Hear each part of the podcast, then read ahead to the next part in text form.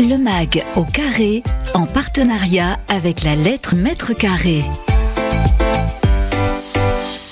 Bonjour à tous et bienvenue sur Radio Imo, bienvenue dans ce tout nouveau numéro du Mago Carré. Comme chaque mois, je suis avec Audrey Jourdain, bonjour. Bonjour Bérénice. Rédactrice en chef de la lettre Maître Carré et Aujourd'hui, l'émission est consacrée au boom des demandes de placer à Montpellier, euh, cinquième métropole régionale.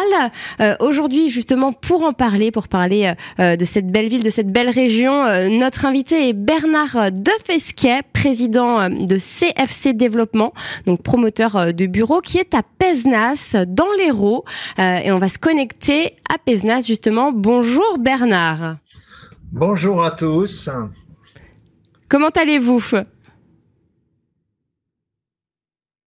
Eh ben, écoutez, ma foi, je vais fort bien. Je reviens d'un déplacement professionnel à, Lisbonne euh, avec le club de l'immobilier, donc beaucoup d'amis où euh, nous avons rencontré des gens extrêmement dynamiques, des gens sympathiques. Ça s'est très bien passé. Voilà. Eh bien, Ils ont de l'essence. Eh bien, on est ravis. On, dans quelques instants, on va découvrir euh, donc CFC Développement. Juste avant, on commence avec votre édito, Audrey. Le MAG au carré, l'édito d'Audrey. Cinquième métropole régionale en termes d'attractivité, Montpellier attire de plus en plus d'habitants, d'entreprises et donc d'investisseurs. La métropole qui regroupe 500 000 habitants en accueille 7 500 de plus en moyenne chaque année et ce depuis 10 ans. La métropole accueille également de plus en plus d'entreprises sur son territoire. Jamais autant de mètres carrés de bureaux et de locaux d'activité n'avaient été commercialisés qu'en 2021. Et oui, les demandes placées ont affiché deux records en 2021, 112 000 et 115 000 mètres carrés. Par voie de conséquence, la métropole fait tourner la tête des investisseurs, mais, gros mais, leur engouement est freiné par la pénurie d'offres. Seulement 80 millions d'euros ont été investis sur le marché montpelliérain en 2021. C'est moins 10% par rapport à 2020 et surtout moins 45% par rapport à 2019. Mais approfondissons le sujet avec Bernard Defesquet, président de CFC Développement. Merci beaucoup Audrey. Tout de suite, place à notre invité. Les invités du carré. Alors euh, Bernard Defesquet, nous l'avons dit, président de CFC Développement, pouvez-vous nous présenter euh, CFC Développement, nous parler de son histoire? Alors euh, l'histoire de CFC Développement est assez originale dans la mesure où, d'abord, qu'est-ce que veut dire CFC Alors tout le monde pense à compagnie française de construction, des choses comme ça. Pas du tout. Ça veut dire compagnie française des cinémas et c'est une société qui est née de la volonté de mon père en 1928 euh, et qui était une société d'exploitation de salles de cinéma, de production de films, euh, enfin qui était voilà. Donc moi j'ai été élevé dans cette ambiance et euh, euh, l'histoire a fait que je me suis orienté tout à fait différemment. Mais néanmoins j'ai repris la société en 1982 euh, et euh, j'ai continué et repris donc l'exploitation cinématographique que j'ai petit à petit euh, diminué dans le chiffre d'affaires de la société.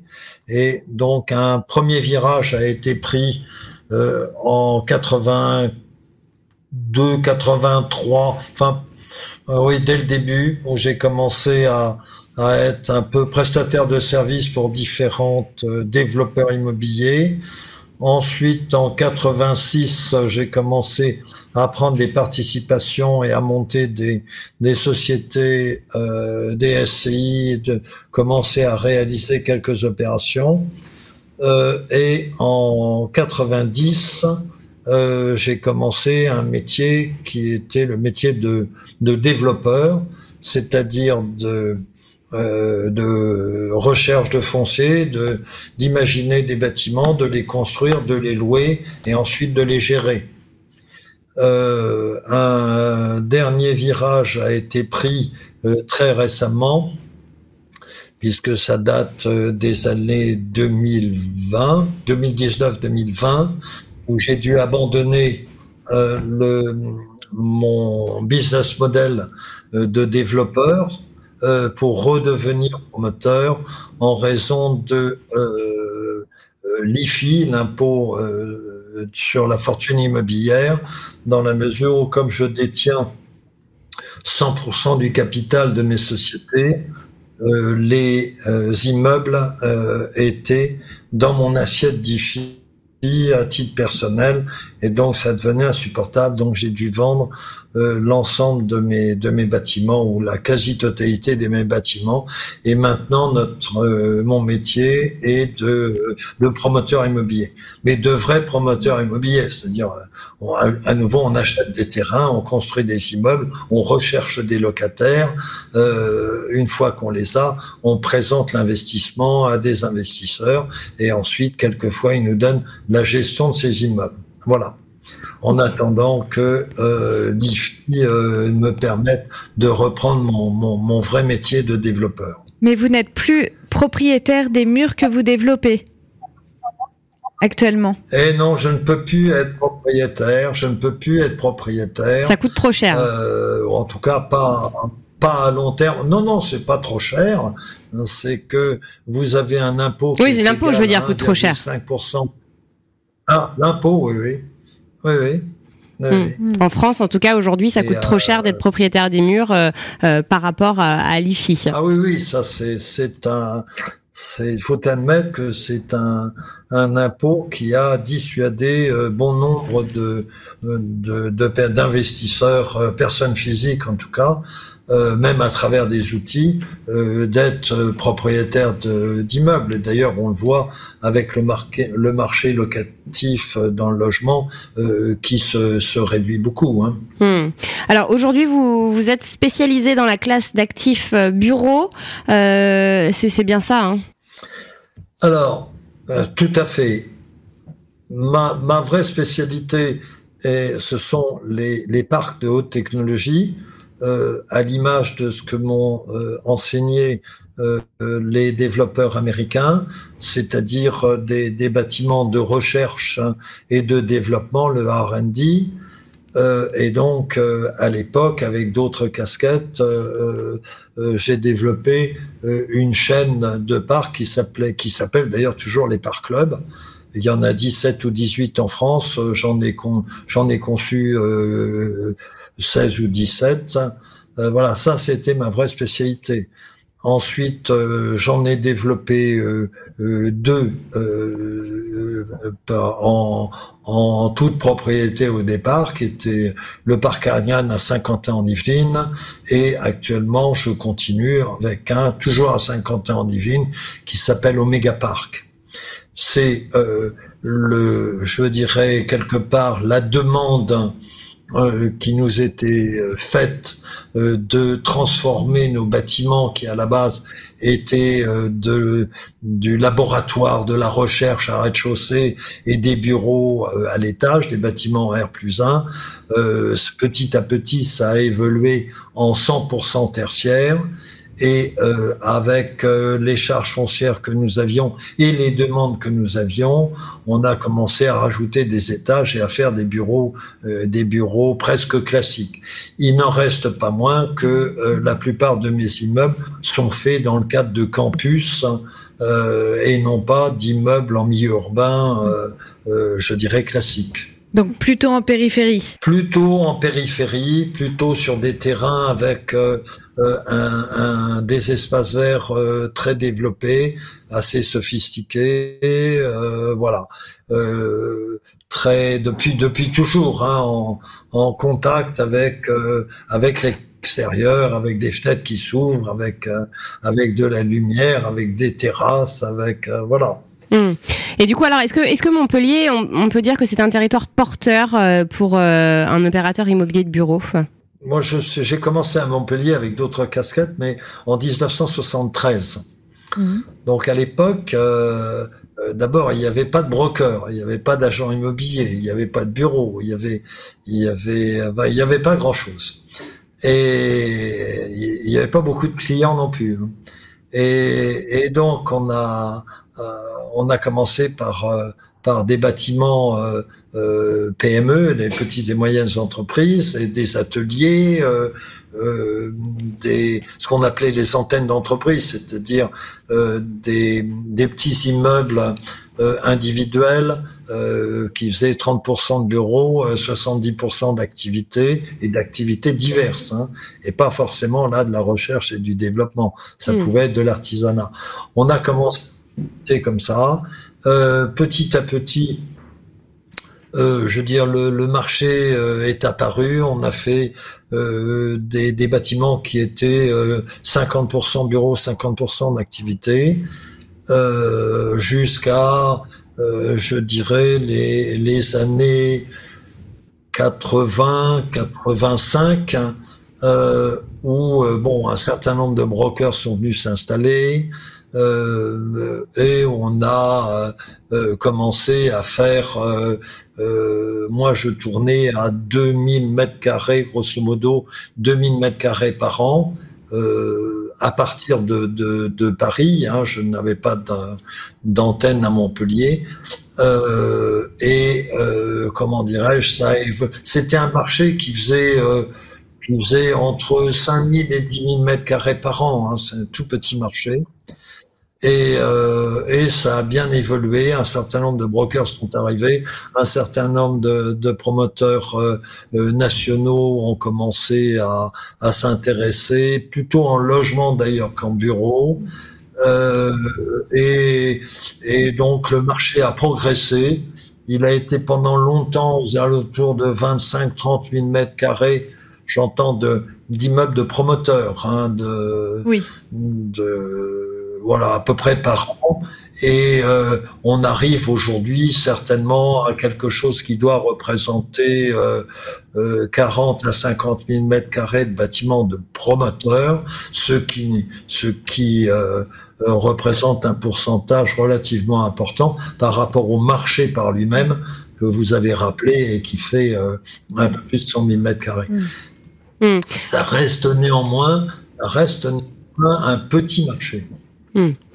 Alors justement, petit marché, est-ce que c'est une de ses faiblesses? Et sinon, quelles sont euh, les, faiblesses de, ce territoire euh, Montpellier?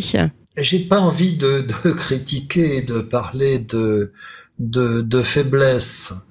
Euh, je pense que Montpellier est essentiellement une ville dynamique, une ville audacieuse, avec de temps en temps, bon euh, des petites difficultés, euh, je dirais administratives, euh, un peu de perfectionnisme, peut-être quelque part aussi une très très grande recherche de l'originalité. mais c'est une ville passionnante, extrêmement dynamique, jeune. je ne parlerai pas de faiblesse. Hein. le marché, le marché est, petit, est petit, euh, mais euh, euh, comment dirais-je, il est, il est assez dépendant des, du corporate des grands brokers nationaux et internationaux. Là, peut-être que voilà, Montpellier, sans, sans l'appui euh, de, de, la structure nationale et, et, et internationale, ben, on, on, aurait quand même, Montpellier aurait du mal à, à maintenir euh, un marché tel qu'il a aujourd'hui. Hein. Hmm. Il, y a une, euh, un, il y a un problème de pénurie de foncier, non? Alors, il y a un, un, problème de pénurie de foncier. Attendez, euh, je veux dire, il faut pas exagérer. Euh, euh, beaucoup de fonciers ont été euh, mis en valeur euh, ces dernières années. il reste quand même pas mal, pas mal de fonciers. il s'avère quand même qu'on est en train de parler de, de Montpellier, de la, de la, de la métropole de Montpellier, mais à côté vous avez la communauté d'agglomération du Pays Lor avec des communes qui disposent de fonciers. On ne sait pas pourquoi. Si on sait pourquoi, mais ça va pas durer. Il y aura une, une, fusion entre, entre ces, ces différentes communautés d'agglomération. Euh, quand on veut du foncier, on en trouve. Hein. Euh, voilà, on n'est pas, on n'est pas dans une île. Euh, voilà. Je pense que c'est long à fabriquer le foncier, c'est long à mettre en valeur. Aujourd'hui, il y a des, problèmes environnementaux et, on considère à juste titre beaucoup euh, la vie des, gens qui y habitent. Donc tout ça, c'est long. Hein. Mais euh, non, non, il y a de quoi accueillir des entreprises à Montpellier. Alors justement, comment donner envie euh, à ces entreprises, envie encore plus, hein, euh, leur donner encore plus envie euh, à ces entreprises d'investir? Comment rendre le marché de Montpellier encore plus attractif qu'il ne l'est déjà? Écoutez, je ne pense pas qu'il relève de mon métier de participer à ça, si ce n'est en faisant, en essayant de faire des immeubles de qualité où les gens se, se sentent bien. Je pense que c'est une notion d'attractivité de la ville. Et, là, la ville est très dynamique sur ce plan. Euh, Peut-elle l'être encore plus? Certainement, on peut toujours mieux faire. Euh, c'est faire venir, faire venir des gens de, tout, de tous les coins du monde, euh, euh, développer la culture, développer le bien-être sur place. Euh, on a tout. Il y a, il y a la mer, il y a la, le climat, il y a, il y a des, même des stations de sport d'hiver pas loin. Il y a, il y a tout à Montpellier pour être heureux. Voilà. Hmm. Et dernière question, à quoi ressembleraient pour vous les bureaux de demain? Alors, je dois admettre que si j'avais la réponse à cette question, euh, euh, je le garde, je la, je garderai cette réponse et j'essaierai de la mettre en pratique. Euh, ce que, et je vous le dirai en tout cas pas à vous, hein, et pas en public. Et euh, euh, la vérité, c'est que je n'en sais rien du tout et que je pense pas qu'il y ait grand monde qui le sache.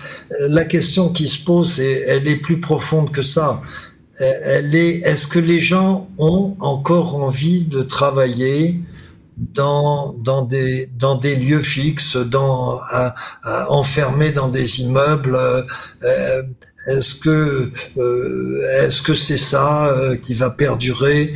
Je n'en sais rien du tout. Quand vous regardez l'histoire des civilisations, hein, ça fait pas très longtemps qu'on travaille pour vivre. Hein. Euh, peut-être trois siècles avant les occupations, c'était c'était pas ça du tout. Euh, c'était la culture, la chasse, le chercher à manger, euh, euh mais mais pas du tout euh, s'acheter trois télévisions, cinq voitures, machin. C'était pas du tout le, le travail n'était pas représentatif du rang social, au contraire. Hein, les aristocrates euh, dont je suis ne devaient pas travailler. Ils s'épousaient des femmes riches et, ils vivaient avec la dot et les propriétés de, leur épouse. Euh, non, je ne sais pas si les gens ont envie de travailler, comment ils vont avoir envie de travailler euh, demain. quand je parle avec mes enfants, ils ont sûrement pas envie de travailler comme je travaille. Hmm. Très bien. Eh bien, écoutez, c'est noté. Merci. Euh, surtout, faut, faut, faut, déposer un brevet. Hein. Oui, oui, c'est vrai.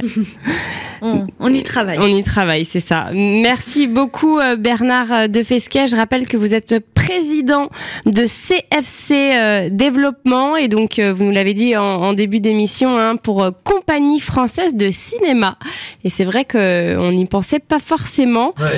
Merci infiniment euh, Audrey Jourdain. Je rappelle euh, que vous êtes rédactrice en chef euh, de la lettre Maître Carré. Et puis on se retrouve le mois prochain pour un nouveau numéro du Mag au Carré. Le Mag au Carré en partenariat avec la lettre Maître Carré.